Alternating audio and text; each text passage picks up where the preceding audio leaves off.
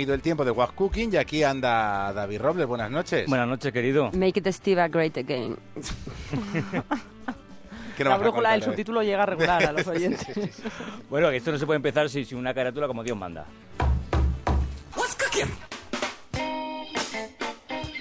Bueno, mini was cookie, mini was cookie, vamos acelerados, vamos acelerados, que nos queda muy poquito tiempo. Vamos a hacerlo un poquito más... Vamos a ver, eh, ya sabes, Enfajao. aquí hemos traído de todo tipo de, de emprendedores, científicos, eh, educativos, sanitarios. Bueno, pues hoy traigo otros que también son muy importantes, que son los emprendedores ecológicos. Os voy a dar unos cuantos datos.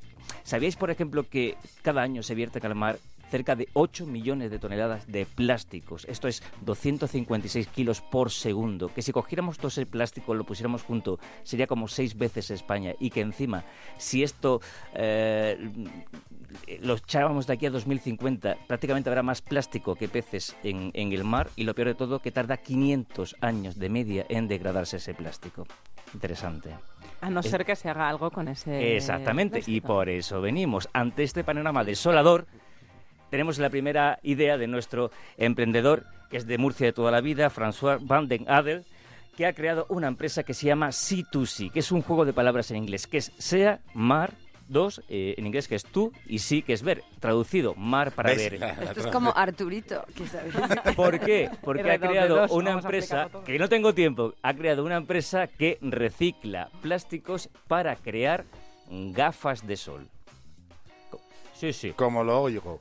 ¿Qué hacen esta gente? Lo que han hecho es poner contenedores, eh, los principales, mira, hablando de puertos, en los principales puertos de, de Cataluña, Muy 100, bien con-.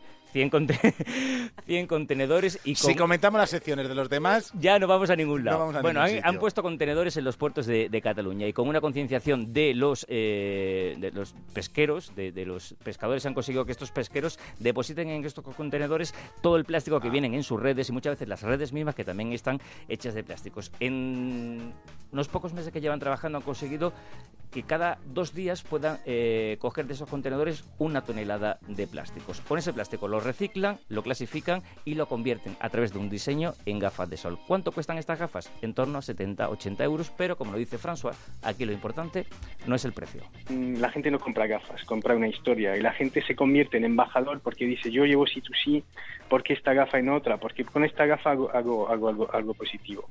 Al final estoy limpiando también un poquito de mar. Yo no vendo gafas, eh, como te decía antes, vendo una historia y quiero que la gente se siente partícipe en el proceso de limpieza y eso es lo que logramos con, con esta gafa. Pues decirte que acaban de ganar el premio Chivas Venture y que van a representar a España en la final mundial de, de este concurso. O sea que eh, emprendedor ecológico a por todas en, en- en el mundo. y nos guardamos el siguiente emprendedor para la semana que viene, ¿cómo lo ves? Eh, Pero nos das una pista. Una pista. Eh, nos vamos a ir del mar al campo para hablar de las Pero, por favor, consecuencias campo y mar, de la despoblación rural.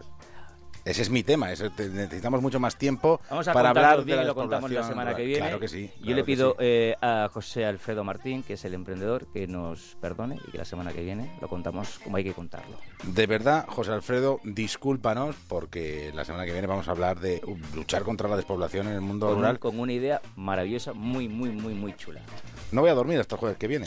Ya lo, ya lo noto. Y eso que hemos hablado de la cesta de la